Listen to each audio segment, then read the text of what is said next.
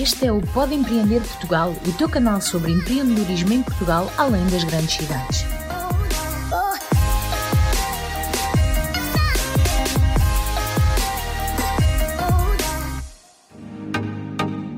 Imagina juntar pessoas diferentes, pensamentos diferentes, pontos de vista diferentes numa conversa sobre um tema ligado ao empreendedorismo. Imaginou?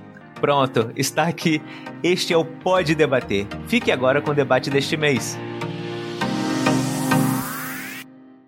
Olá malta, eu sou a Rita Macerani e tenho comigo o Plínio Chaves e nós vamos conduzir o programa de hoje sobre programas de apoio ao empreendedorismo em Portugal. Plínio, quem é que vai estar aqui connosco hoje? Rita, Hoje estarão conosco, em ordem alfabética, o André Forte, do Startup Portugal, o Felipe Cordeiro, do Acredita Portugal e do Açores Startup Factory, e a Mileide Martins, do Pro World Fashion, empreendedora e ouvinte assídua do nosso podcast. Aliás, a Mileide está participando hoje da gravação, pois lançamos o desafio no nosso grupo do WhatsApp a perguntar quem tinha interesse em participar e ela foi a primeira a responder. Depois trocamos umas mensagens ali para acertar os detalhes e pronto, já está. Portanto, se você quiser participar das gravações como a Mileide está fazendo, participa do nosso grupo, fica atento às mensagens e vambora. Muito obrigado, André, Felipe, Mileide, por estarem aqui conosco e pela disponibilidade de vocês. Por isso, obrigado, não é? Estamos aqui para isso. Sim, obrigada. Sim, obrigado pelo convite convite. Boa. Introduções feitas, vamos então a umas perguntinhas rápidas de, de quebra-gelo. Portanto, a cada um de vocês, perguntamos-vos um empreendedor no mundo que vos inspire. Milady, podemos começar por ti. Sim, então tenho, uh, tenho assim de cabeça, tenho o Amancio Ortega. Para mim, acho que é uma boa referência, sobretudo porque é uma área que me interessa bastante, então tenho sempre os olhos muito em cima dele e do trabalho dele. Uh, acho que sim, que é, que é ele. Aponto ele como sendo uma referência. Boa, boa. André? Esta é uma pergunta difícil sempre porque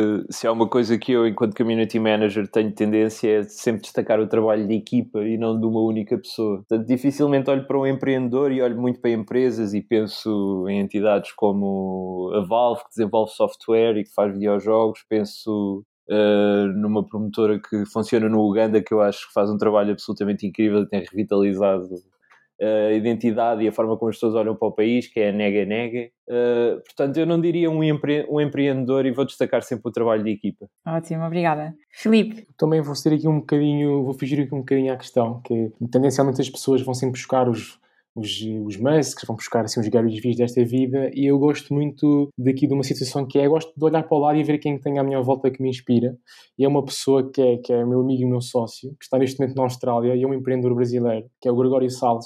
Uh, aconselho a procurar um pouco mais sobre ele. É um empreendedor social que inspira muitas pessoas. Ele conseguiu reunir uma equipa de 30 especialistas de vários países uh, que estão neste momento a trabalhar num projeto de ação social muito, muito interessante que é o Restart Us. E eu deixo aqui também esta, este, este registro para procurarem mais sobre o trabalho do Gregório, que é uma coisa fantástica. Excelente, excelente. Obrigado, Felipe. Agora, então, uma pergunta um empreendedor ou uma equipa, uma startup, como disse o André, em Portugal e que te inspira. André, começa contigo. Ok, agora só para não ser do contra e, e posso dizer, vou dizer se calhar uma série de pessoas com quem eu tenho colaborado de, por via da Startup Portugal ao longo dos últimos tempos que acho que fazem um trabalho absolutamente inspirador. Uh, penso logo no Simon, o Simon Schaefer, que é o fundador do, uhum.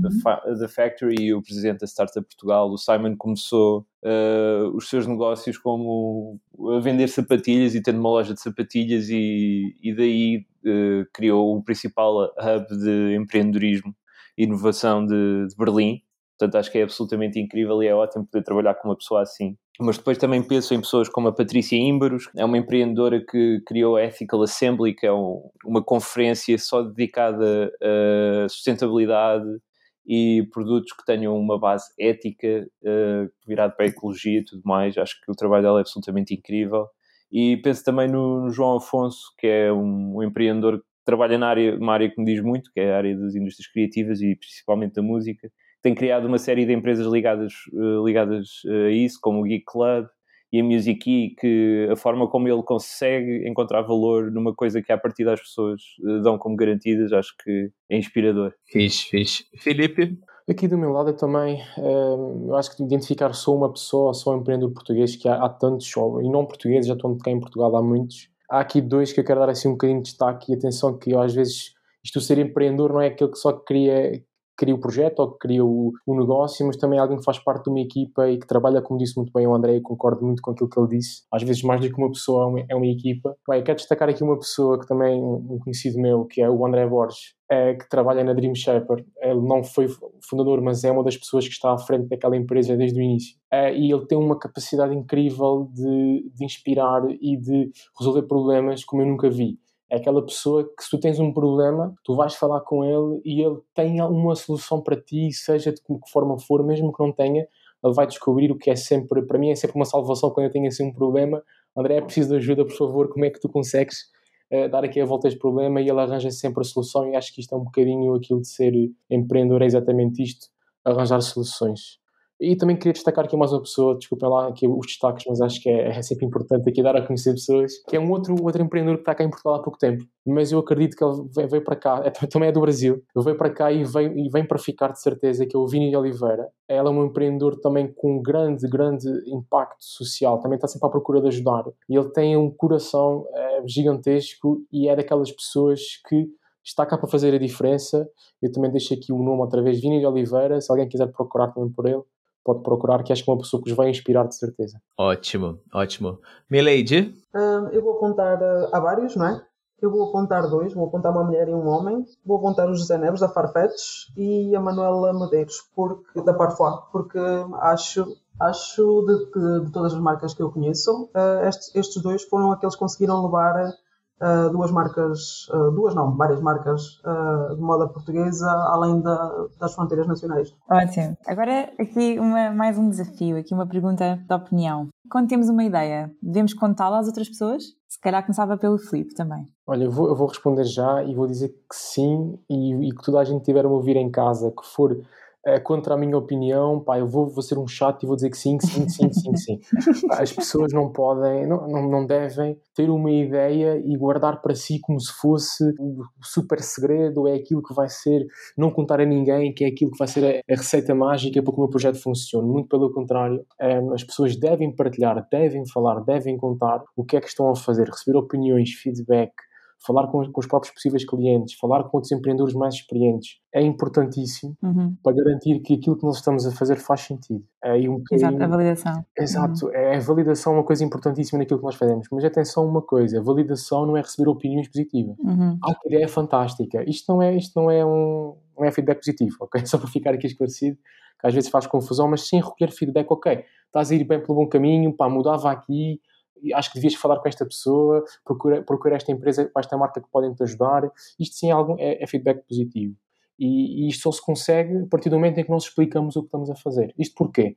Porque o, o segredo, a receita mágica, não está feita uh, no, em guardar o segredo, mas sim uh, na capacidade de execução do empreendedor. Isto é, é, é que é o caminho, caminho para o sucesso, é a capacidade de execução e não o super segredo bem guardado de como é que aquilo vai acontecer. Boa, obrigada, Filipe. André? Eu não posso dizer melhor do que o Filipe. Eu não guardo a opinião Sim. e acho que validar é super importante. Acho que a ideia que o Filipe está a transmitir é, é super verdadeira, super bem vista e uhum. quem acredita que o segredo é a alma do negócio, uh, vou dizer uma coisa assim em toda provocação, mas provavelmente nunca navegou na internet, não é?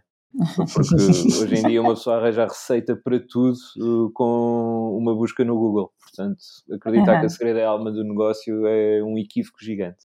Obrigada, André. Milady, uh, sei que esta pergunta se calhar é um bocadinho provocadora para ti. Sim, sim. Uh, é mesmo. Tenho aqui pano para mangas para esta, para esta pergunta. Uh, eu vou-me manter pelo sim, mas não a todos dada a minha experiência. Acho que devemos de analisar bem o espaço, as pessoas com quem vamos falar, a quem é que vamos falar e como é que vamos falar e o que é que vamos falar. Porque nem todas as pessoas têm boa, boas intenções e pode ser, eh, pode ser um problema. Pode ser mesmo um problema. Boa. Eu tava ouvindo um, um, episódio de um podcast falando que se você nunca teve uma ideia roubada, é, você tá tendo más ideias. ah, então isso é bom, foi uma boa ideia. Então. Eu, também, achei na altura que foi uma ideia muito boa. Daí, daí ter acontecido o que aconteceu. Pronto. Então, uh, a próxima pergunta. Empreender, para mim, é. André, força. Para mim é acrescentar valor sempre. Sou completamente contra a ideia de que ser empreendedor é ter uma ideia e ficar rico. Acho que qualquer empreendedor que não pense no sentido de comunidade e não pense naquilo que está a acrescentar para a sua comunidade, sejam ela, seja uma, uma comunidade de empresas, uma comunidade de consumidores, de clientes, o que quiser chamar-lhe, mas que não tiver a acrescentar valor real, e que isso depois não se traduza numa melhoria de vida para, para essas pessoas, é uma pessoa que não está a empreender, está simplesmente a enriquecer. Portanto, eu acho que isso é essencial, é gerar valor. Ok. Milady, empreender para mim é? Uh, empreender para mim é, é, é, o seguinte: é, eu, no meu caso, tenho imensas ideias e todas elas são voltadas para a solução de algum problema, e eu acho que é este o típico pensamento de uma empreendedora.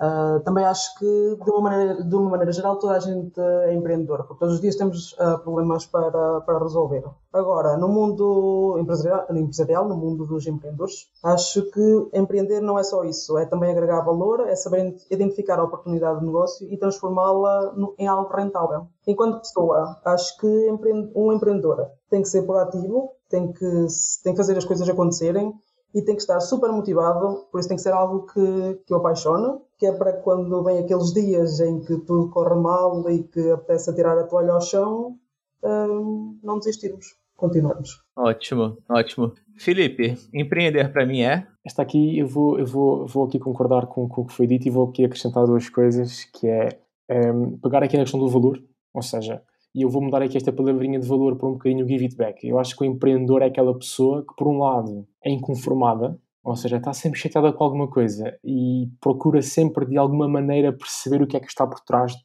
tudo. Eu falo um bocadinho por mim, eu acho que vocês, enquanto não tiverem a vossa namorada, olhar para vocês com cara outra vez, estás outra vez a pensar em trabalho.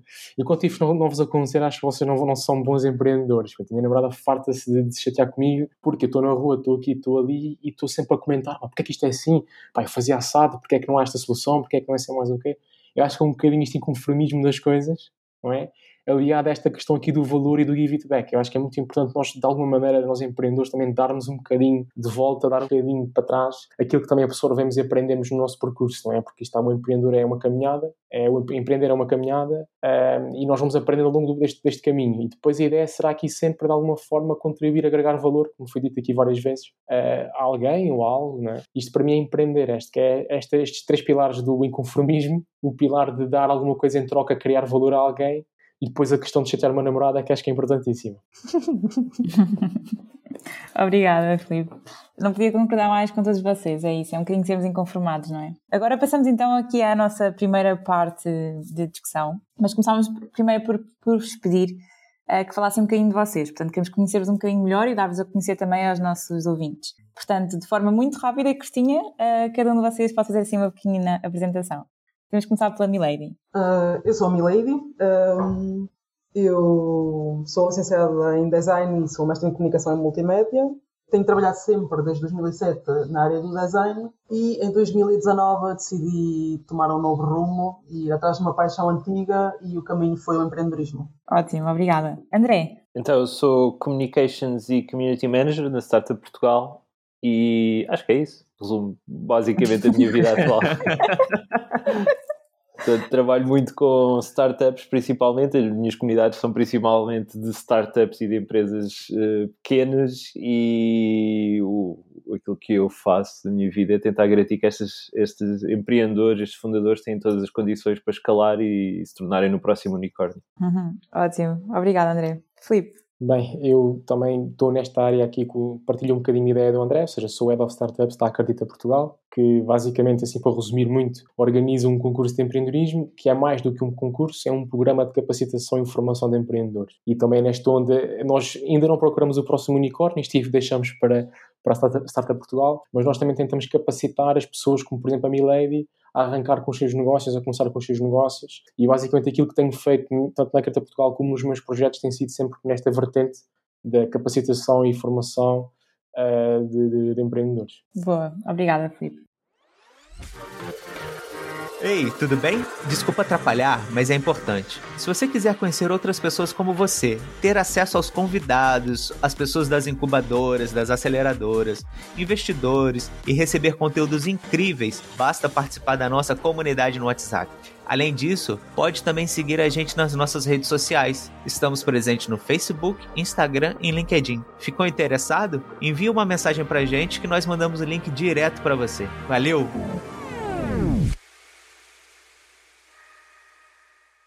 Agora passar aqui para uma coisa mais mesmo do nosso do nosso episódio, né? Os programas de apoio ao empreendedorismo. Então, eu queria saber quais os programas que vocês já participaram ou já tiveram contato é, na vida de vocês, seja enquanto empreendedor, seja é, ali fazendo a gestão de programas e tudo mais. Então eu vou começar com o Felipe. Ui, um, pá, assim, minha carreira nesta área não é assim muito longa, mas em quase seis anos já vi muita coisa, já participei em muita coisa. Mas assim, a destacar alguns, vou começar pelo meu, não é?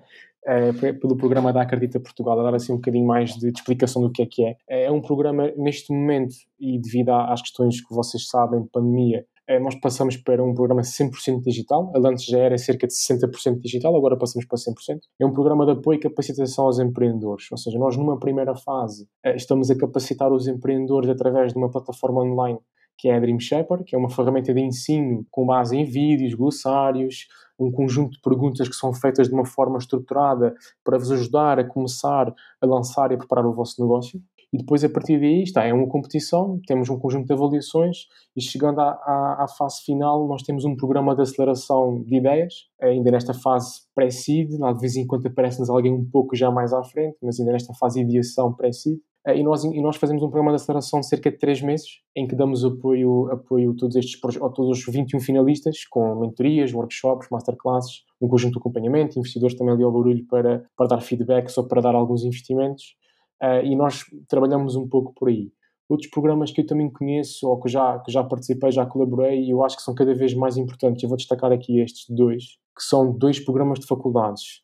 Um de Lisboa, que é o programa, que é o curso de empreendedorismo da FCT, em que eles fazem um mini concurso dentro da, da própria faculdade, é, dentro de uma cadeira de empreendedorismo que é obrigatória, mas não é curricular, penso eu, não tenho a certeza deste componente, mas são cerca de um mês, dois meses em que eles têm que desenvolver uma ideia na faculdade e, e o programa está estruturado de uma forma bastante interessante. Deixo aqui este programa. Uh, e o segundo programa que eu também consigo aqui destacar, que também quer de alguma forma interessante, são os programas da Junior Achievement Portugal, que também tanto impactam nas universidades como impactam nas escolas secundárias com esta capacitação e formação de empreendedores. E eu quero deixar aqui esta nota que acho que é importante, que é cada vez mais apostar eh, nas faculdades, nas universidades, no ensino, no ensino secundário e antes disso até, porque ser empreendedores não são só competências técnicas, são um conjunto de soft skills e outras competências que nós não estamos a desenvolver nos jovens e que são cada vez mais importantes tanto para empreender como para trabalhar por conta de outrem, porque hoje em dia, é, é, está como a Milady disse, é, não concordo com ela que nós somos todos empreendedores, mas nós devemos ser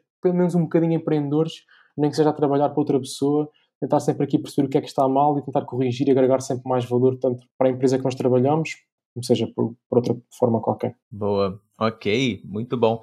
Uh, concordo na parte de, de ter que incentivar uh, empreendedorismo ou, enfim, os empreendedores uh, na parte ali das universidades, do ensino secundário. Uh, eu, desde criança, brincava de vender suco na garagem de casa, assim. Então, acho que é isso. É, é empreendedor uh, tem que realmente ser incentivado, isso é, é excelente. Mas pronto. Milady, você, minha querida, que já nos conhecemos há alguns tempos, uh, quais os programas aí que você já participou, que você já teve contato, não necessariamente com as suas ideias, mas também trabalhando e colaborando em ideia de outras pessoas, enquanto equipa? Uh, sim, eu já, já estive em vários programas, inclusive no Acredito até já, já é o segundo ano. Inicialmente, quando comecei, quando comecei isto do empreendedorismo, foi em 2019 e foi aí que eu fiz a primeira formação, porque na altura aqui não havia mais nada, e foi fazer então uma formação de gestão de projeto de empreendedorismo pelo IFP. E foi aí que eu conheci o Plínio, aí pronto, foi aí que eu tive o primeiro contato com o empreendedorismo, foi aí que eu adquiri alguns conceitos sobre o que é que era empreendedorismo e como fazer a, a desenvolver uma ideia de negócio, mas não foi suficiente. Não foi suficiente uh, e foi aí que eu fui à procura de mais. Uh, tive alguma dificuldade porque na altura não havia assim, pelo menos aqui não, não havia uh, assim grande oferta e hum, fui à procura então noutros sítios e acabei por parar num, em bootcamps e, e hackathons e laboratórios. Alguns deles eram desenvolvidos, foi pela PEUITA Portuguese and Women in Tech, não sei se conhecem, sim, mas sim. eram eram pronto, eram programas de, de um dia ou de, de, algumas horas e eram mais inspiracionais do que propriamente a transmissão de conhecimento. Além desses, como na altura havia um foco muito grande então para o turismo, que não era bem o meu interesse, mas como eu não encontrava mais nada, acabei por fazer um, o Turismo Explorer, que tem uma estrutura que para mim foi das melhores até hoje. Uh, eles dão montes de materiais e dão montes de ajuda na criação do negócio a partir do zero. Uh, Deram-nos imensas ferramentas para, para fazer então a ideia do negócio. Neste programa eu trabalhei num, numa ideia de negócio que não era minha, era de um outro colega. Uh, nós começamos com a fase da ideação e depois passamos para a fase de aceleração. O projeto não, não continuou porque a pessoa, a pessoa, a ideia de negócio desta pessoa, ele não quis, não quis continuar com a ideia e ela acabou, acabou por uh, morrer ali. Depois participei num outro, que era da fatura. Também, uh, nesta altura, fiz então uh, o desenvolvimento desta ideia de negócio, que também não era minha, era de, de, uma, de uma colega e de uma colega e da filha. A ideia delas de negócio era para os Açores, que elas têm uma ligação muito grande com os Açores e então tivemos a trabalhar nessa ideia de negócio nessa altura no Fab Tour. Foi aí que eu conheci o, o Diogo Bovan, da Crown Studio, foi excelente. E depois disso, uh, fiz então o da Acredita Portugal, e no ano passado decidi parar. Decidi parar porque a ideia de negócio que eu tinha inicialmente uh, pensado e trabalhado uh, tive que fazer um, um pivot à ideia e, e chegar à conclusão que tinha que adquirir competências e ferramentas na área do marketing digital para poder promover uh, esta ideia no digital. Agora este ano decidi então voltar, voltar outra vez para o alinhamento de uma nova ideia porque aquela que eu tinha começado inicialmente uh, cheguei à conclusão que aquilo não, não, não dava, não, não iria ter futuro, e decidi então concorrer ao Acredita e ao, ao Portugal, que é um dos maiores uh, programas a nível de empreendedorismo feminino cá em Portugal, com um dos maiores prémios, uh, pelo menos que eu tenha conhecimento. Ixi, maravilha. Muito bom. André, você então, que está aí no Startups Portugal, com certeza tem, conhece diversos programas de apoio ao empreendedorismo em Portugal. Puder falar alguns deles, ou, ou pelo menos aqueles que vocês mais, é, enfim, podem destacar e tudo mais. Eu não sei também se você já participou de algum por algum motivo. Vai que sim. Eu participei principalmente na condição de júri ou de, ou de mentor. Ah, okay. Isto ao longo dos últimos tempos da Startup Portugal tem acontecido muito. E participei recentemente, há coisa de um mês, talvez menos, num, num da Dimium. Não sei se, se conhecem a entidade. A Dimium é uma, é uma incubadora, aceleradora de ideias eh, ainda em pre-seed e mesmo pré-MVP que começou em Espanha, mas que agora abriu operações em, em Lisboa e eu tive, tive a sorte de, ser júri no, última call, ou seja, quando as, as equipas estavam a acabar de ser formadas e a forma como, como o programa funciona é super interessante, que não é preciso ter uma ideia, é preciso querer ser -se empreendedor. Obviamente que quem tiver uma ideia pode trabalhar à volta dessa ideia, mas eles uh, combinam equipas também com base naquilo que o, que o Filipe estava a falar, que é esta ideia de haver soft skills e de haver uma série de competências além de, das técnicas, e com base nisso formam equipas para desenvolver desenvolver startups e depois acabam por selecionar pessoas para avançar dentro da Open Call e eventualmente criarem uma empresa e terem direito à incubação e aceleração dentro da Dimium acho que é um projeto absolutamente incrível e o facto de eles estarem a fazer aquilo com pessoas de todas as idades, eu estive a trabalhar com pessoas que tinham uh, eh, 19 anos e outras que já tinham 40, 40 e muitos, portanto juntou-se juntou ali uma série de talentos intergeracional uh, absolutamente incrível. E como podem ouvir o meu gato uh, concorda. Ele concorda. ele concorda com tudo o que eu digo, felizmente. um, depois, paralelamente, desenvolvemos os nossos próprios programas da Startup Portugal não é? Eu, de, eu, para agora, gostaria de destacar o Road to Web Summit, que é um programa muito pluridisciplinar que abrange empresas desde que tenham um produto no mercado, desde que haja pelo menos um MVP uh, e que tenha um site funcional para mostrar que esse MVP existe, uh, qualquer empresa startup portuguesa que, tenha, que esteja a pagar impostos em Portugal pode concorrer. Um, e além de uma mentoria e de um trabalho intensivo de preparação, que é muito focado naquilo que é a experiência Web Summit, mas acaba por poder ser pivotado para, para outras situações. Este ano tive a sorte de ser mentor na, na parte de, de Community Management, que é uma coisa que cá em Portugal, uh, e Plínio, tu que vês do Brasil, sabes que o Community Manager no Brasil é essencial para, que, para qualquer empresa. Cá em Portugal essa ideia ainda tem algumas confusões, não é? Há quem acha que uhum. o Community Manager é um Social Media Manager. Sim pronto, que não é, uma, não é verdade e acho que para uma startup que esteja agora em early stage, ter alguém que consiga engajar a sua comunidade e, e pô-la a trabalhar como principal sales rep, não é? A pessoa que partilha a experiência com novos utilizadores, ou seja, o que for, é essencial. Eu tive a sorte de fazer parte, de, eh, enquanto mentor de, dessa experiência e, e felizmente o, o, que eu, o que eu noto com a minha experiência na Startup Portugal é que não faltam uh, apoios para, para o empreendedorismo, seja na área de formação e de mentoria, de, de como, como aquelas que, que, a Milady esteve agora a partilhar, um, mas também depois de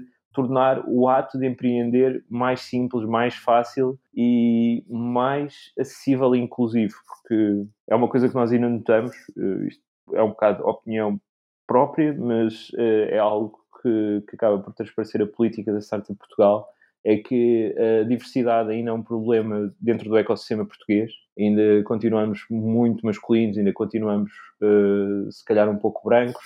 Um, e, e, eh, esta possibilidade de podermos abranger mais diversidade é importante, nem, nem, que seja porque quanto mais diversos formos, maior é o nosso mercado, não é? Sim. E, e acho que há uma série de programas que estão agora a ser desenvolvidos que permitem tornar todas, as, todas essas dificuldades de criar uma empresa, não é? Uh, cada vez menores. E isso vai desde apoios para a criação da empresa, desde financiamento através de garantias mútuas. Portanto, não faltam apoios em Portugal e isso, isso é bom. Inclusive uhum. apoios para estrangeiros, né? Tipo o Startup Visa, o Startup Voucher, que o Adriel Oliveira, né? Um dos nossos, é, o nosso último entrevistado aqui, foi um dos, dos que, que participou nesse, né, desse tipo de programa de apoio. Então é super importante, né? Esse tipo de apoio, André. Sim, sim, sim, sem dúvida que sim.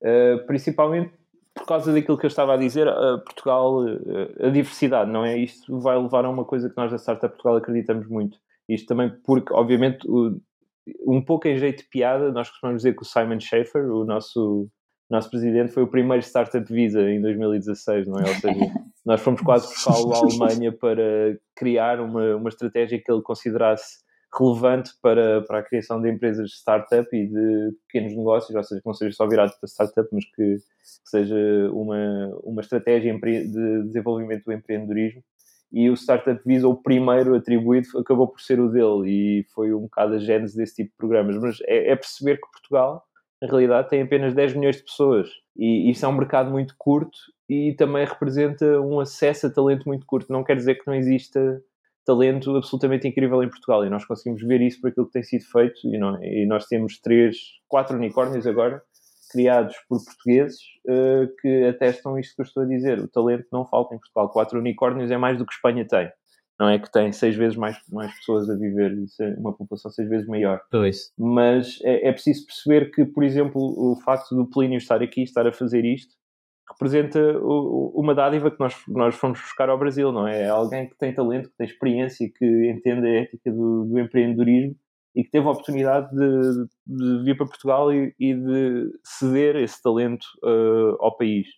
E esta ideia uh, acaba por alinhar-se também com aquilo que eu estava a dizer há pouco da importância da diversidade, porque temos alguém que não só compreende uma ética de, de, de diversidade, e uma vez mais, cá está o meu gato, um, ehm, não só entende a, a, importância do que é estar em Portugal e, e comunga deste espírito, como depois pode trazer a valência do que é estar do outro lado e se calhar se uh, o Plínio agora passar para uma empresa, não é? Passar para uma startup, pode muito bem uh, fazer, desempenhar um papel essencial na expansão para o outro lado do Atlântico, como alguém que veio de lá, que entende essa cultura.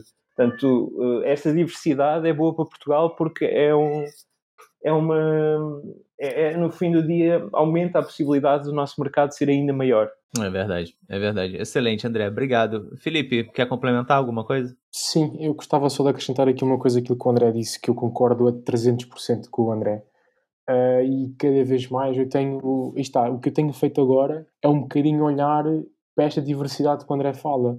Porque isso é uma coisa que eu sinto muitas vezes com os projetos com que trabalho, com, as pessoas, com os empreendedores que às vezes dou algum apoio. É, o português, não sei se é do português, se o que é que é, ou é do receio, do medo. É, parece que às vezes tem medo de perguntar, medo de querer saber, medo de ir à procura da, informação. E depois tem outra questão aqui que é olha muito para a sua barriga. O português fecha-se muito sobre si. E às vezes está, e, e como, como disse o André muito bem aqui, Plínio, tu estás cá hoje a fazer isto. E, e a pergunta que eu faço aqui é: quantos outros portugueses é que estão a fazer o mesmo? Uhum. É, não, é, não é que, e, e, não é, e não é porque nós não temos capacidade para fazer isto. É porque é uma coisa que cá não se falava, cá não se fazia, e agora começa a aparecer as primeiras pessoas a fazer isto. Isto só acontece por, porque vêm pessoas de outras, com outros conhecimentos, com outra informação, com outras culturas que vêm cá fazer isto. Uh, e, e, eu sinto cada vez mais, sempre que vou procurar informação fora, sinto-me sempre atrasado em relação aos outros. Não no sentido que sou atrasado, que sei menos do que eles.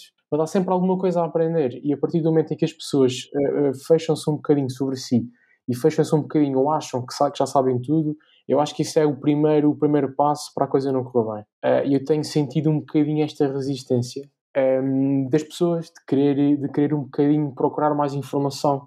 Há uma conversa que me disseram há uns, há uns anos atrás e eu fiquei um bocadinho com ela que é lembras-te quando na escola uh, estavas no auditório numa aula e o professor perguntava uh, tens alguma dúvida? E vi o aluno que levantava a mão e tirava a sua dúvida e toda a gente dizia ei, ganda burro, não sei o quê, como é que não sabes isso? Mas esta pessoa que levantou a mão foi para aprender mais. Foi porque teve a coragem de dizer que não sabia e viu a sua resposta, a sua, a sua dúvida respondida. E, e, e quando, e quando me contaram isso e fizeram-me pensar um bocado nisso, eu fiquei, realmente é verdade. Porquê, porquê ter medo de dizer que não sei? Não é? é uma questão que acho que, eu acho que é um bocadinho a nossa cultura de vergonha ou cultura de ter medo. Não sei qual é, aqui, qual é o problema ao certo, mas eu sinto que há muito esta, esta questão de colocar dúvidas. E, por exemplo, se tu vais falar com outra pessoa qualquer, eu vou usar aqui o caso dos, brasileiros, porque são pessoas com quem eu trabalho muito diretamente, é de uma diferença gigantesca o perguntar, o querer saber, o querer ajudar. Uh, e eu sinto que cá em Portugal ainda há um bocadinho esta resistência. Mas acho que estamos a caminhar para, para, para o lado certo e, e, e, e, abordando aqui esta questão também da diversidade nas equipas, uh, tanto como de género, como de, de países, de culturas, é importantíssima, como o André disse. Concordo, concordo 100%. Portanto, agora, posto isto, já que navegámos tão a fundo nos vários, nas várias tipologias de programas de apoio ao empreendedorismo, desde estimular-nos mais novos, a dar as ferramentas a quem quer começar esta jornada, uh, perguntava-vos o que é que, que, pontos é que acham que podem ser melhorados uh, neste, neste ecossistema. Portanto, do que já há, o que é que acham que está a faltar? Se calhar voltava a ti, Filipe. Aproveitava que. Uhum há sempre coisas a faltar e, e, e, sinceramente cá em Portugal há tantas oportunidades, há tanto dinheiro disponível, há tanta informação, há tantos programas. É, ou seja, para empreender, a questão aqui acho que já não é por falta de iniciativas para que isto aconteça. Uhum. Eu acho que vou, vou, voltar um bocadinho atrás, que é esta questão cultural, esta questão de, de nós colocarmos muitas barreiras a nós próprios. É uma conversa que eu ouço muita vez e foi uma estatística que nós levantamos há uns anos atrás no concurso da Acredita, que foi perguntar quais eram as principais necessidades dos empreendedores. Pá, eu lembro que era um número, 54%, fiquei com este número na cabeça. A primeira coisa que, que, dizia é preciso de financiamento. E nós depois, as pessoas quando passam pelo nosso programa, ou quando passam pela, pelas minhas mãos enquanto estou a ajudar diretamente, esta ideia do que eu preciso de financiamento desaparece. Porque percebem que afinal não é falta de dinheiro que têm, mas é falta de conhecimento, ou falta de procura, uhum. ou são problemas burocráticos. Eu acho que é uma ideia errada nos empreendedores. E quando estou a falar aqui em empreendedores, não estou a falar só de startups, estou a falar de qualquer tipo de negócio há esta ideia, ideia errada que para começar um projeto precisam de dinheiro. Às vezes não é bem assim, é uma questão de perspectiva, uma questão de conhecimento, uma questão de estratégia, é uma questão de estar ligado às pessoas certas. É, e eu acho que o principal, ou um dos principais problemas de não haver mais startups com sucesso hoje em dia, digo eu, não sei, posso estar a tirar aqui uma bola muito torta, é a questão das equipas, a questão de conseguir encontrar pessoas certas para fazer um projeto certo, como estava a Milédia há bocadinho a comentar, que é, teve que ganhar competências para conseguir avançar com o seu projeto. E eu, eu, eu pensei para mim, mas porquê é que ela não conseguiu, por exemplo, arranjar alguém que complementasse esta, esta, estas, estas falhas que ela tinha no projeto uhum. ou nas competências. E, e depois eu, eu, começo a pensar um bocadinho, aqui pela experiência que eu tenho na Acredita Portugal, é, é, é, muito isso. As pessoas têm muitas ideias, mas depois há muita dificuldade em ligarem-se a outras pessoas, muita dificuldade em partilharem as ideias, voltando um bocadinho aqui atrás. Uh, eu, não, eu não sou. Quando as pessoas me dizem que não há dinheiro, ou quando as pessoas me dizem que não há oportunidades, opa, eu discordo sempre porque basta ir ao Google e começar a procurar e há tanta informação, tanta coisa que existe aí, tantos programas. Uh, na altura em que a Acredita Portugal foi fundada, em 2008 ainda não havia, ainda não havia Startup Portugal. Aí sim podiam dizer que não havia, que não se falava de empreendedorismo em startups. Em 2008. Pá, hoje em dia, 2021, dizer que não há informação sobre montar um negócio. Também está muito dependente do estado de espírito, não é? Da, da mente que a pessoa vai para, das expectativas a pessoa vai arregaçar as mangas e agarrar esse desafio, não é? Exato, ou seja, não é, não é por falta de iniciativas.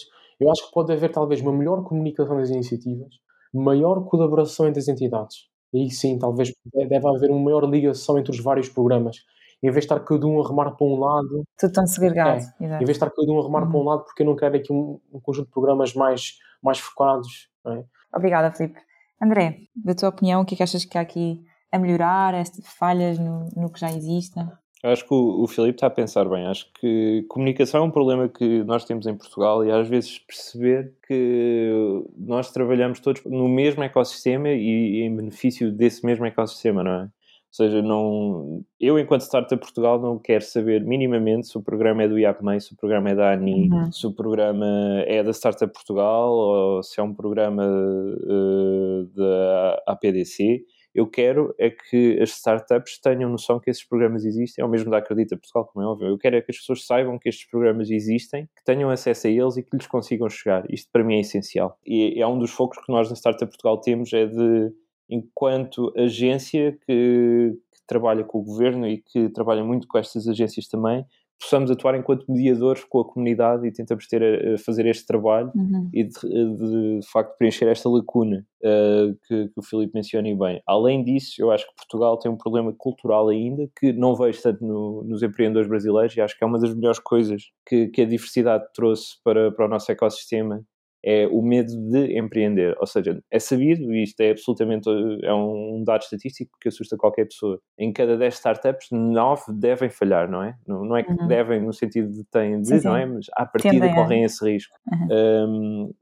e, e isto assusta qualquer pessoa, mas de todo modo, aquilo que nós temos que perceber é que falhar, um pouco como aquilo que o Filipe estava a dizer, a pessoa que levanta a mão e que arrisca, não é? Essa pessoa é aquela que aprende mais e no final do dia essas pessoas tornam-se assets absolutamente essenciais para qualquer empresa, não é? Eu não quero ir buscar uma pessoa que não tem qualquer experiência, quero, quero ir buscar uma pessoa que tentou alguma coisa e se falhou, quero ir buscar essa pessoa para a minha equipa para lhe perguntar porque é que ela falhou, não é? Um exemplo que me veio logo à cabeça disto mesmo é, o, por exemplo, o André Jordão. O André Jordão da Barkin, antes de fundar a Barkin, fundou uma empresa que falhou. Uh, e com base nessa aprendizagem, com base na experiência que ele teve de ter falhado com uma empresa, agora criou uma, a Barkin que está num crescimento absolutamente incrível, está a expandir não só pela Península Ibérica, a abrir, eh, abrir o mercado alemão, uh, tem um serviço absolutamente singular na forma como, como gera as suas comunidades, os seus clientes, e eu ainda estou para conhecer alguém que utilize o serviço da Barking que não adora aquilo que ele faz. Portanto, e isto, obviamente, é uma experiência de alguém que tentou antes. Ele próprio uhum. conta a história de ser empreendedor desde miúdo, que vendia bichos da seda na escola, não é? E depois vendia ioiôs, salvo erro. Portanto, é uma pessoa que tentou e este medo de falhar acho que ainda nos está muito incutido, não só em Portugal, mas acho que é um problema europeu no geral. E é algo que nós temos que perceber que pior do que, do que falhar é ficarmos a pensar para o resto da vida como seria se tivéssemos tentado. Exato, boa. Obrigada, André. Milady, faltas tu. Uh, eu concordo plenamente com o André e com o Filipa.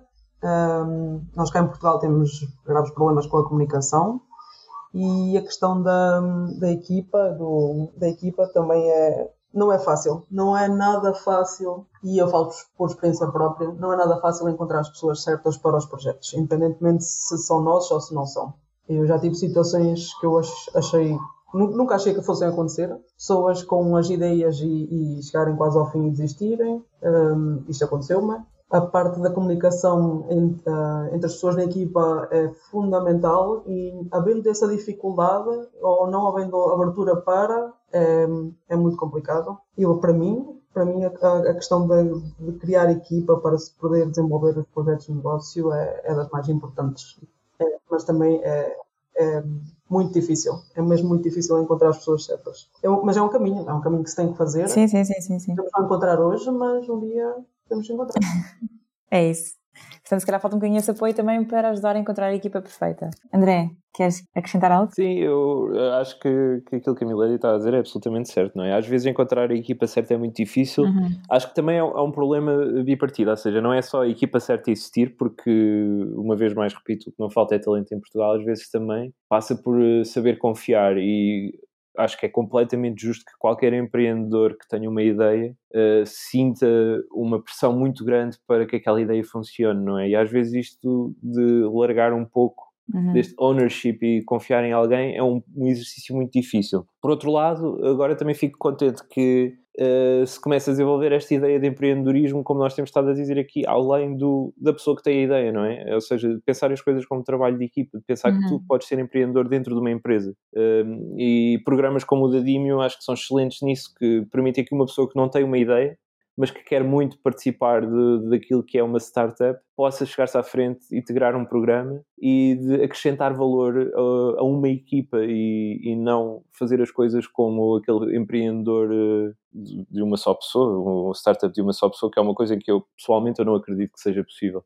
Portanto, aquilo que a Milady está a dizer tem ainda mais valor para mim, porque de facto uh, qualquer que seja o plano, se nós queremos ter uma empresa de sucesso, nós temos que estar bem rodeados. Seja uh, por pessoas que são incríveis, seja pessoas que uma vez falharam, não é? Sim. Sim, é verdade. É, só muito rapidamente, só mesmo para acrescentar, às vezes nós quando falamos aqui equipa, não tem que ser um sócio, não tem que ser um colaborador, pode ser alguém que, que, vos dê um bocadinho a mão e vos ajude a fazer a coisa acontecer. Pode ser um advisor, pode ser um conselheiro, pode ser um amigo, alguém que vos dê algum mentor, alguém que vos dê a mão. Um, às vezes as pessoas também vêm falar comigo e dizem, ah, porque eu não consigo arranjar ninguém para a minha equipa. Ok, não tens que contratar ninguém, não tens, não tem que ser um sócio. Para arrancar até conseguires depois converter alguém a acreditar no teu projeto, arranja alguém que acredite agora na tua ideia e que dê um apoio, que dê um conselho. Às vezes é mais importante um conselho do que ter um colaborador que não está a fazer nada, ou que não está motivado, ou que não tem trabalho para fazer. É, e há um bocadinho aqui esta, esta questão é, que as pessoas prendem-se um bocadinho a arranjar os co-founders, arranjar é, pessoas para trabalhar na equipa. E às vezes basta só alguém que vos dê um bocadinho conselhos, não é? Que são, são, são, são importantes. Sim, e são, são bastante importantes, né? É, eu tive essa dificuldade também quando eu fui empreendedor e de conseguir construir equipa, essas coisas todas, e às vezes o, os melhores foram os advisors ali, que não estavam necessariamente o dia inteiro, né, full time comigo, e, e, eles ajudavam imenso, assim, a ver o negócio, ver a área, enfim, eram, eram excelentes conselheiros. Você sabia que o podcast é uma excelente forma de criar engajamento com a sua audiência? Se você tem uma empresa ou trabalha como digital influencer, o podcast é uma mídia que humaniza a sua marca e aproxima os seus clientes. A Fono House é a melhor empresa especializada em ajudar outras empresas que desejam utilizar o podcast como mídia para alavancar as suas estratégias. Acesse fonohouse.com, procura pelo Heitor Alves e coloque o seu podcast no mundo.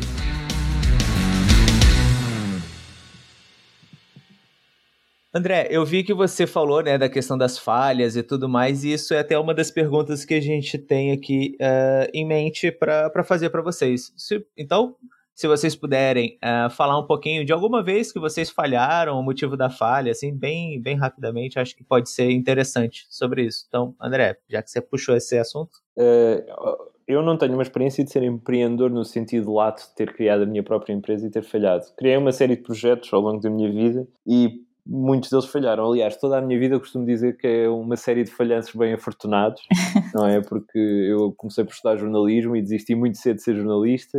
Um, depois queria ser investigador e dei por mim já estava a fazer assessoria de imprensa numa, numa editora de, que fazia música em vinil e em cassete. Portanto, todo, todos os meus planos de vida foram, foram falhados, num sentido muito lato. Queria dizer que um, de todo modo, a minha experiência enquanto observador, que é aquele em que eu tenho na Startup Portugal, tenho aqui um lugar de primeira fila para muito o que acontece no ecossistema, tenho visto muitas das empresas de grande sucesso em Portugal e eu penso, por exemplo, na Farfetch que uh, nos seus quadros de, de direção e no, nos cargos mais altos tem empreendedores que antes tiveram experiências falhadas. E eu acho que isto não é por acaso não é, não é um acaso que de repente alguém que tenha um, um unicórnio se tenha decidido rodear de empreendedores que antes tiveram um negócio que falhou. Excelente, excelente. Milady, então, se algum, algum momento que todos nós falhamos, isso é óbvio, é, então se você puder compartilhar um pouquinho de alguma coisa que talvez você é, tenha passado por esse falhanço e aprendeu, com certeza, que todos nós também aprendemos com as falhas, é, puder falar um pouquinho com a gente sobre isso? Sim. Uh, então, o meu primeiro falhanço foi muito antes de, de embradar aqui pelo empreendedorismo. Uh, e foi em 2017, foi quando fiz o meu mestrado em Comunicação e Multimédia. Na altura fiz desenvolver um projeto de audiovisual com a Andrea Correia e o projeto estava mesmo muito bom. E houve um, um interesse por uma, por uma escola de línguas de Israel que se interessou pelo projeto. E a senhora, na altura, virou-se para, virou para mim e disse que tinha gostado bastante do projeto e queria que nós fizéssemos um plano de negócios e um, um pitch, então, do projeto. E eu virei-me para a Andrea, a Andrea virou-se para mim e olhamos uma para a outra, ambas de, ela de comunicação e eu de design, e ficamos a olhar uma para a outra porque não sabíamos o que, é que era um plano de negócios e o que, é que era um pitch. mas, mas isso não foi, não foi a razão pela qual nós uh, desistíssemos ou, ou, ou não fizéssemos com que isso fosse possível. Então decidimos ir à procura de ajuda de, de alguém que nos pudesse orientar ou ajudar a fazer então o plano de negócios e o pitch e foi aí o meu primeiro erro. Foi ter falado com uma pessoa que, que basicamente pegou na ideia e, e, e fez a ideia acontecer na empresa dele. Foi essa foi esse o primeiro erro, foi ter falado com uma pessoa errada. Esse foi o meu primeiro erro. Daí eu dizer no início que sim, devemos falar com as ideias de negócio, mas ter cuidado com quem, com quem é que as vamos falar. O meu segundo erro é, é escolher, fazer bem uh, boas escolhas, porque é assim, uh, eu da minha experiência não há, há, algumas, e agora até há bastante mais formações e programas, e os programas até nem tanto, acho que até estão bastante bons, mas o que anda para aí de formações ligadas com o empreendedorismo é uma, uma é, é perder tempo, não acho que seja uma mais-valia. Justo. Uh, Felipe? Uh, sim, uh, só para responder aqui à Milady sobre a questão das formações, tu ainda não encontraste foi a formação certa. Tens que procurar a minha formação no Centro de Emprego de Vila Nova de Gaia. Procura que vais gostar. fica, aqui, fica aqui a dica. Uh, sobre uh, projetos falhados, bastantes. Uh, não startups, nunca tive nunca tive uma startup minha que tivesse começado e pelo meio tivesse perdido. Uh, neste caso tenho apenas uma que ainda está, ainda está a acontecer, ainda pode ser que falhe, mas vamos esperar que não. Uh, mas já tive outros projetos, outras coisas que me aconteceram. Uh, projetos de, tive, tive uma associação, tive, tive também um outro projeto com um colega que também não, deu, não correu certo.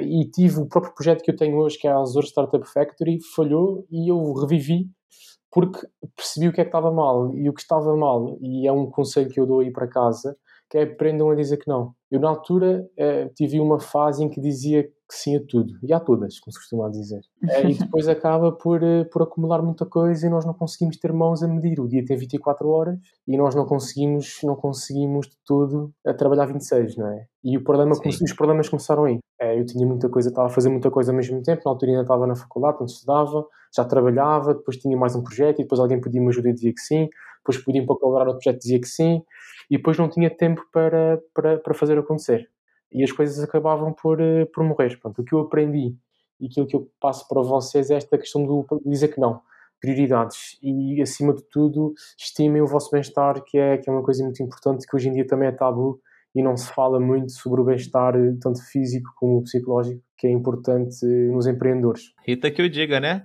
Olha, era o que eu ia dizer, Filipe, identifico-me imenso com isso que estás a dizer, mas também arrisco-me a dizer que se calhar essa vontade de querer fazer tudo ao mesmo tempo também é um bocadinho, vem desse espírito empreendedor, não é? De querer é. deixar a nossa marca em muita coisa e não conseguir dizer que não, mas de facto é uma, é uma lição muito, muito útil conseguir perceber as prioridades, não é? Prioritizar. Exato. Porque Porque, enfim, dia somos todos humanos, exato. Não é dizer que não a tudo, mas saber, ok, Sim, eu sim. consigo agora. E dizer mesmo, pá, eu não tenho problema, olha, eu agora não consigo. Se quiseres o jogo desta forma, e mais tarde Exato. até posso fazer isto. Ou então, olha, eu não consigo, olha, mas esta pessoa pode-te ajudar. Consegue, exatamente. É isso. E, ou seja, nós, de alguma forma, eu percebo este lado aqui que nós queremos nos ligar às pessoas e queremos ajudar.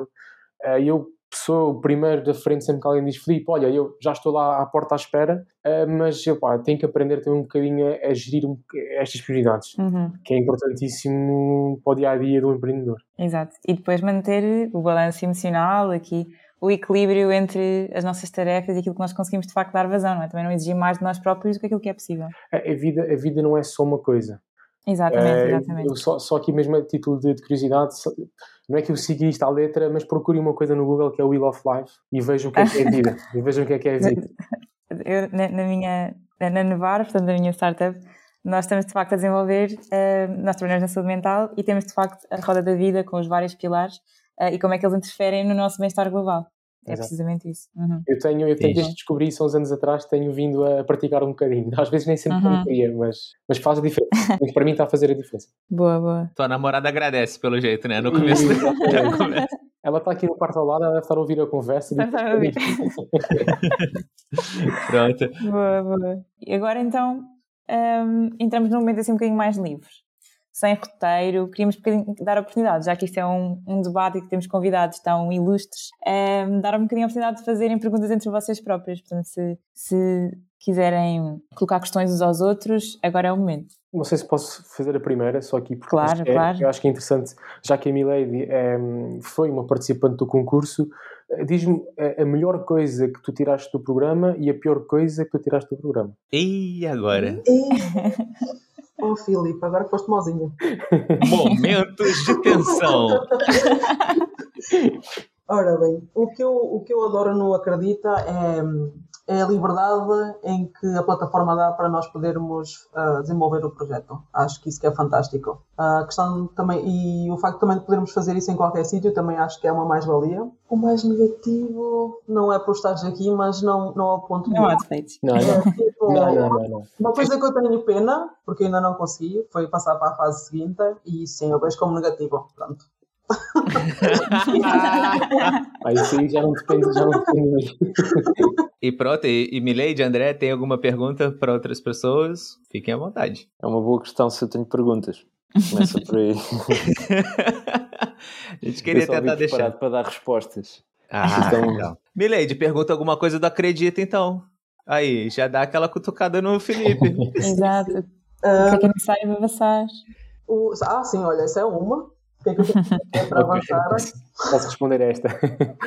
É, ou seja, o que, é, o que é que a Acredita Portugal faz? Nós, a passagem à fase seguinte, nós lavamos um bocadinho as mãos desta, desta, desta decisão e convidamos júris especialistas das várias áreas para fazer estas avaliações, ok? Portanto, só aí já me estou aqui a defender um bocadinho. Mas agora, assim, a nível de, de conselhos, eh, acho que há duas coisas muito importantes, ou três coisas muito importantes para, para quem está a participar no programa. É a questão de é, saber bem o que é que está a escrever na plataforma, ou seja, há muita gente que enrola, enrola, enrola, enrola, faz textos gigantescos e não está a explicar nada. Portanto, é, nós temos que ser sempre muito diretos, muito coesos e temos que conseguir explicar aquilo que nós fazemos de forma muito simples. Com uma criança de 10 anos conseguir perceber o que é que nós estamos a fazer. Seria o ideal. É um segundo, um segundo conselho que eu dou, ehm, que às vezes também falha muito, é a questão da validação. Ehm, nós lá pedimos três, três coisas e nós não obrigamos a fazer as três. Pedimos que façam um pequeno inquérito, um pequeno estudo de mercado, pedimos que façam testes de empatia e pedimos que façam testes de piloto. E nós não queremos que façam os três, mas pelo menos um inquéritozinho online para tentar perceber aqui um bocadinho mais sobre o público-alvo, alguns hábitos. E acho que a palavra-chave aqui é esta: são os hábitos dos possíveis clientes. Para nós conseguirmos começar a balizar aquilo que estamos a fazer. E depois é a questão das entrevistas de empatia. E nem vou aos pilotos, porque os pilotos é toda uma outra guerra, mas pelo menos falar com algumas pessoas e perceber se aquilo que eu estou a fazer há fit naquilo que as pessoas querem. E numa parte aqui mais técnica, a questão do problem solution fit. Não é perceber se o problema que eu estou a, tentar resolver àquelas pessoas se encaixa com a solução que eu estou a propor. Se aquelas pessoas estão dispostas a pagar por aquilo. E também às vezes há um bocadinho essa falha. Os testes são mal feitos, ou não são bem estruturados, ou depois não explicam bem os resultados. Um, e também por aí às vezes peca um bocadinho. Uh, e um terceiro ponto que também para nós é, é, é, importante, e acho que para qualquer programa de empreendedorismo é importante, é a questão da equipa. E atenção, eu quando falei aqui em equipa, não tem que ter 10 pessoas na equipa, mas pelo menos identificar quais são as, as, as competências que eu tenho necessidade de ter no meu projeto. Se eu não as tenho, onde é que eu, onde é que eu as posso ir buscar? Que é, que é aí que muitas vezes as pessoas falham. Às vezes nós temos uma pessoa a fazer 30 coisas, pá, e nós sabemos que não dá experiência sei que não dá, não é? E quando vejo aquele projeto, a primeira coisa que eu faço é, ok, isto aqui na equipa, esta pessoa que tem uma licenciatura em filosofia e que no LinkedIn dela não me mostra que tem experiência numa tecnologia, não pode estar a fazer aqui programação, não é? Eh, e depois também há um bocadinho estas falhas. E acho que estas são as três principais razões porque os projetos depois chegam ali àquela fase do, do corte e acabam a ficar para trás. Um, não sei se, se, no teu caso aconteceu isto ou não, mas é aquilo que normalmente costuma acontecer. Uh, sim, olha, no, no, ano passado, uma, quando, quando recebi então os resultados, foi isso mesmo, foi a, a questão da equipa, porque no ano passado concorri sozinha e foi o MVP, porque eu fiquei só pelo moodboard okay. do produto e não, não, não fiz, não avancei. Uh, este ano, pronto, já resolvi essa situação. Um, e outras, outras duas coisas que tu falaste e muito bem e que eu acho que, que devo salientar, porque eu acho que é uma mais-valia para, para o programa, é, é, a questão do, da parte da escrita, o, o, escrever o mais simples e o mais objetivo e aquelas limitações que vocês têm na, na plataforma acho que é fantástico. Um, e outra coisa, é, ok, hum, não me lembro agora, fugiu agora. Acho que ela tá querendo passar para a próxima fase, Felipe. Tá, tá fazendo muito carinho. André, levantaste a mão. Se calhar tenho aqui uma pergunta para fazer, já que estou, estou tão bem rodeado e posso tentar perceber um pouco melhor como é que, como é que podemos melhorar aquilo que fazemos dentro de Startup Portugal. Uh, gostaria de saber, na vossa opinião, uh, que indústria sentem que precisa de mais apoio e que precisa de programas específicos em Portugal para, para desenvolver? Olha, eu, da minha experiência, eu senti que só havia, tipo, que os programas estavam todos direcionados para turismo. Então, em 2019 era uma coisa impressionante, era quase tudo turismo. E, e para mim foi muito difícil e na altura não, não encontrei nada de, daquilo que eu estava à procura. Depois, com o tempo, também de andar a bater às portas, depois lá comecei a encontrar muitos programas, muitos não, alguns programas relacionados com o empreendedorismo feminino, que ainda hoje são difíceis de encontrar, mas eles existem Infelizmente eles existem. Acho que o, o, facto de fechar pode ser bom, mas já que fecham, abrir uh, noutras áreas e não ficarem somente numa ou duas. Eu, eu acho que tem uma coisa também, é, aí pensando um pouco no que eu vivi no, no Brasil, né, e a gente estava falando disso, da diversidade e tudo mais, é, tentar focar em programas de ideias, de startups, de projetos, enfim, do que quer que seja de empreendedorismo, né, de apoio ao empreendedorismo, mas de empreendedores que realmente é, validaram coisas, estão no mercado fazendo, produzindo, porque eu vejo assim uma das grandes diferenças que tem entre Brasil e Portugal e que eu acho que Portugal é, é muito bom nisso e parabéns por isso. É o early stage, assim, tem muito apoio para early stage, muito apoio para as ideias serem desenvolvidas e tudo mais. Uh, mas eu acho que às vezes falta um pouquinho essa parte assim, olha, já já estamos aqui, já já estamos vendendo, já estamos fazendo as coisas, então uh, me ajudem a tipo crescer exponencialmente, assim, de uma forma que é, sozinho realmente eu não vou conseguir. Eu acho que isso é, é, é, bem legal. Talvez esteja no momento de apoio a early stage, mas o próximo passo, no meu entendimento, poderia ser esse, assim, já pensar na galera mais growth. Deixa-me deixa acrescentar aqui uma coisa que acho que o Pelinho tocou num ponto interessante e vou mandar aqui a, a bejorda do dia. E desculpa, André, vais ficar aqui com esta batata, mas eu acho que uma coisa que poderia ser interessante, talvez, a Startup Portugal trabalhar é exatamente neste ponto. E, e porque está, há apoio à criação de, de, empresas, há apoio à criação dos projetos e depois também há investimento, apesar de nós sabermos de, das condições do, do, investimento que nós temos aqui em Portugal, que não é fácil. Mas eu acho que mais do que ter o dinheiro, às vezes é um bocadinho este apoio no crescimento, tanto em early stages como já para scale-ups. Mas isto também há um motivo para isto, que acho que é, é, a falta de startups que tenham passado por este passo que consigam partilhar esta informação. É verdade. Eu digo, eu lancei aqui como um desafio, não sei se será será uma coisa interessante ou que faça sentido para a Startup Portugal, que é, de alguma maneira, ligar-nos para quem já tem, ou seja, ligar a esta base de pessoas que estão a criar estes projetos ou querem crescer, ligá-los a quem já tem esta experiência, tanto em Portugal como no estrangeiro. É, talvez possa ser um, um, um, projeto interessante para, para se fazer dentro da Startup Portugal. Uh, Filipe, sinceramente acho que não é uma batata quente e fico contente de teres falado nisso. Eu, na verdade, tenho respostas para tudo isso. Portanto, fico, fico muito contente que vocês tenham dito isso e fico contente que a Startup Portugal esteja a trabalhar num, num sentido que vai mais ou menos de encontro a isso. Nós, neste momento, temos desenvolvido uma série de projetos para apoio. Ou seja, isto, a primeira coisa a dizer é: nós da Startup Portugal tentamos sempre encarar o mercado português por, por aquilo que é, ou seja, é um mercado pequeno e por isso é que nós pensamos desde o zero, com todas as startups com que trabalhamos, em como ir para fora. Porque a verdade é que o Brasil tem uma capacidade de criar um unicórnio sem nunca ter que adaptar-se a um mercado novo, não é? Um empreendedor brasileiro que esteja no Brasil tem 210 milhões de habitantes, ou seja, um mercado absolutamente gigante e pode crescer muito lá dentro. Uhum. Uh, Portugal não tem essa vantagem. Então, uma das coisas que nós tentamos imprimir é a ótica de uh, estar preparado para ir para fora. Portanto, isto é essencial.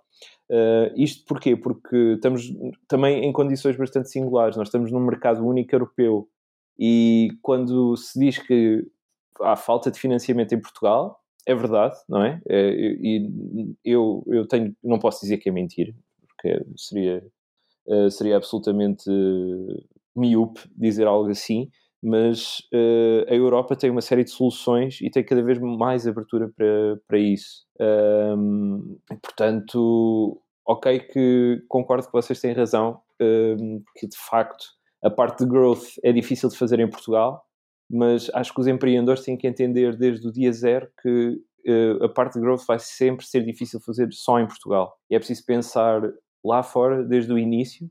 E isto é uma coisa que é possível e que, que está preparada. Felizmente, Agora permitam-me só fazer uma coisa um pouco para flutar, que é o facto da União Europeia ter eh, aprovado uh, recentemente uma coisa que é o Startup Nation Standard. Uh, sugiro que procurem no, no Google, escrevam mesmo startupnationstandard.eu uh, e vão ter diretamente ao site e podem ver que o, isto é um programa com oito pontos muito específicos para tornar o mercado europeu mais competitivo em relação à China e aos Estados Unidos principalmente, que envolve desde a capacidade de criação da empresa até à facilidade de acesso a financiamento. Portanto, esta parte que vocês estão a mencionar está, está pensada desde o dia zero, uh, pelo menos neste contexto pan-europeu, pan não é? Uh, do outro lado, um pouco também uh, por aquilo que o Filipe estava a dizer, que de facto é preciso também quantidade. eu acho que o incentivo à criação de empresa e de criar projetos early stage é essencial também para termos cada vez pessoas mais capacitadas para fazer esta transmissão de conhecimentos. É de resto uma coisa que nós agora na Startup Portugal estamos a tentar fazer com uma série de webinars que estamos a criar, em que juntamos pessoas que neste momento conseguiram escalar empresas para fora, a partilhar as suas experiências com, com os empreendedores que queiram abrir novos mercados eh, e depois disponibilizamos-nos para fazer a ponte com eles. Eh, recentemente fizemos com foco no Canadá e depois com foco no Reino Unido, em que falámos com empreendedores que estão lá, levantaram dinheiro lá e que escalaram empresas de cá para lá para precisamente perceber como é que este processo foi feito e para depois pormos em contacto estas pessoas. Portanto, um pouco para pensar isso. É, uma, é de facto, vocês, aquilo que me disseram, ressoa precisamente com a preocupação que nós temos na Startup Portugal. Portanto, eu fiquei feliz com, com a vossa provocação. Não, ótimo, ótimo. Ótimo. Excelente. Excelente. Bem, pessoal, essa conversa tá incrível, mas pronto, né? Temos que chegar no final em algum momento, senão a gente fica a tarde inteira conversando sobre isso. É, mas antes eu quero abrir aqui o espaço para que vocês possam é, falar um pouco, né, da, da, enfim, do que vocês quiserem. As, a hora do jabá, como eu digo aqui. Como é que é, Rita? Hora do jabá é a hora do quê? É hora de vender o vosso peixe. É isso. hora de vender o vosso é uma peixe. incrível. Então, assim, é hora de falar sobre, sei lá, o site, redes sociais, os meetings que vocês podem ter, workshops, uh, coisas assim. Uh, e como que as pessoas podem fazer para encontrar vocês também, se elas quiserem contactar vocês todos, é, como é que elas fazem, ok? Então vamos lá, por ordem alfabética de novo. André. Então, eu diria que o mais importante é que qualquer pessoa que neste momento esteja à procura de empresa ou que tenha uma empresa e que queira perceber que tipo de apoio é que existem em Portugal para as ajudar. Uh, a Startup Portugal tem um, uma secção no seu site apenas dedicada para marcar reuniões um a um com pessoas da nossa equipa que é o One Stop Shop. Portanto, se forem ao site da Startup Portugal, aparece logo em destaque, mas de todo modo é startupportugal.com/barra One Stop Shop. E a ideia é precisamente termos este balcão do empreendedor em que as pessoas possam vir perguntar. Uh, nós não fazemos mentoria nem, nem avaliação de pitch, não é? Mas com base naquilo que as pessoas nos derem, nós podemos fazer alguma, alguma consultoria e dizer que tipo de programas é que existem disponíveis para aquela vertical, para aquele estágio e ver também se a própria Startup Portugal tem algum programa a, a arrancar neste momento que possa apoiar. Portanto, é uma coisa que eu sugiro sempre que façam. Contactem-nos, nós estamos cá é para servir o ecossistema, para vos apoiar. E se no final do dia não pudermos ajudar-vos, é porque se calhar há uma falha que nós podemos ajudar a comunicar a decision makers. Portanto, este contacto que os empreendedores possam ter com a Startup Portugal é benéfico para todos, porque o nosso trabalho é este. Muito bom, muito bom. E se alguém quiser encontrar com você? Uh, eu diria o LinkedIn é o mais rápido. Adicionem-me, escrevam André Forte. Uh, vão ver que só há um André Forte a trabalhar na Startup Portugal. Não é que eu seja muito especial, mas ali na nossa pequena equipa sou mesmo o único André Forte. Portanto, contactem-me, ficam à vontade, estou, terei todo o gosto em ajudar-vos ou dentro da Startup Portugal colocar-vos em contato com a pessoa uh, mais certa. E se for preciso também vos coloco em contato com uma pessoa fora da Startup Portugal, que também não me custa, basta que eu conheça ou que conheça alguém que conheça. É verdade, eu, eu faço isso muito, admito, aqui para o podcast.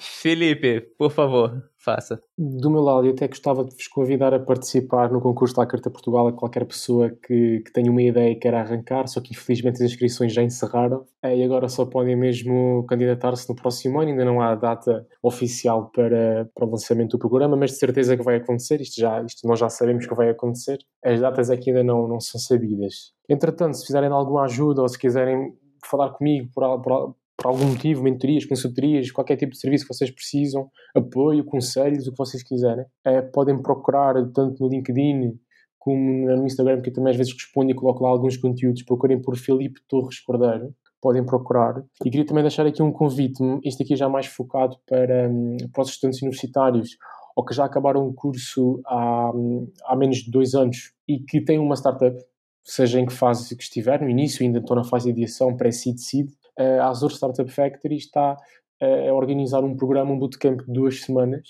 em que vai preparar 10 uh, semifinalistas para três destes, ou seja, quem chegar aqui, os três grandes vencedores deste bootcamp vão representar Portugal numa competição internacional de startups universitárias que é University Startups World Cup, que este ano vai ser organizada pela China.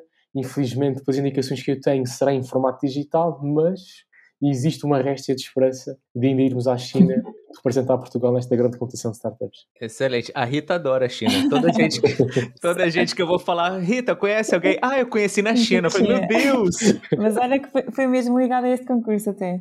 Ah, é? Ah, então. Nós fomos em 2019, sim, foi mesmo antes da pandemia, uh, que fomos, estivemos lá à final, éramos todos uh, startups ligadas à universidade e portanto aí conheci uma data de, de malta que agora temos, se tem cruzado muito connosco. Olha que interessantíssimo, curiosidade. Uhum. Muito bom. Milady, por favor, venda o seu peixe, hora do seu jabá. jabá. bem. Uh, então, a mim, podem me encontrar no LinkedIn. Procurem por Milady Marcos Martins. No caso de quererem indicações ou ajudas uh, em relação aos programas, ao programa a escolher ou que seja mais indicado. Em relação ao meu, projeto, ao meu novo projeto, Quero então divulgar agora, vou aproveitar esta deixa para divulgar. Por favor. Então, a Pro World Fashion tem como objetivo ajudar marcas de moda a serem reconhecidas através da comunicação e promoção no mundo digital. É o nosso objetivo. É ajudar estas empresas a darem um salto lá para fora. Ou seja, e está precisando de pessoas ali pra, na equipa? Olha, Vamos formar uh, isso aí. É isso. Uh, eu, por acaso, felizmente tenho duas pessoas. Tenho a Sónia e a Ana. A Sónia está a trabalhar no copy, está a fazer um excelente trabalho. E a Ana, que tem sido um apoio. E procuro mais pessoas, sim. Procuro mais pessoas para, para se juntarem à equipa. Uh, um programadora, de preferência para já. Uh, e vamos indo e vamos vendo. E espero crescer e se crescer, obviamente que tenho as portas abertas para entrarem mais pessoas. Então, uh, você que é programador já sabe, Milady Martins. Diga lá mais, Milady. Podem então encontrar a Pro World Fashion nas redes sociais. Para já estamos no Facebook, Instagram e LinkedIn. Uh, e o website está em andamento. Ótimo, maravilha. Rita, mais alguma coisa ou encerramos? Acho que, que encerramos. Só agradecer. É isso, é isso, só agradecer. Muito obrigada a todos, André, Felipe e Milady, por estarem aqui connosco hoje. Queríamos, obviamente, agradecer imenso a vossa disponibilidade, a vossa, a vossa participação aqui, os vossos insights e, e também agradecer-vos a vocês que estão aqui a ouvir-nos agora, que aguentaram o debate até aqui. Uh, esperamos que tenham aproveitado tanto quanto nós e até à próxima. Exatamente, pessoal. Muito obrigado. Contem conosco aqui do, do Pode Empreender, do podcast. Felipe, André, Mileide, contem conosco. Vocês, ouvintes, contem conosco também. E muito obrigado.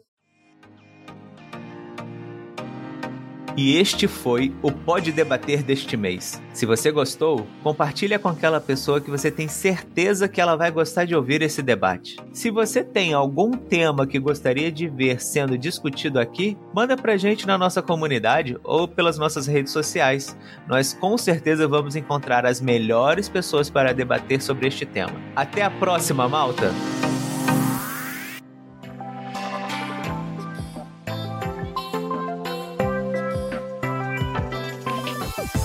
Obrigada por ouvir mais um programa do Pode Empreender Portugal, o teu canal sobre empreendedorismo em Portugal, além das grandes cidades.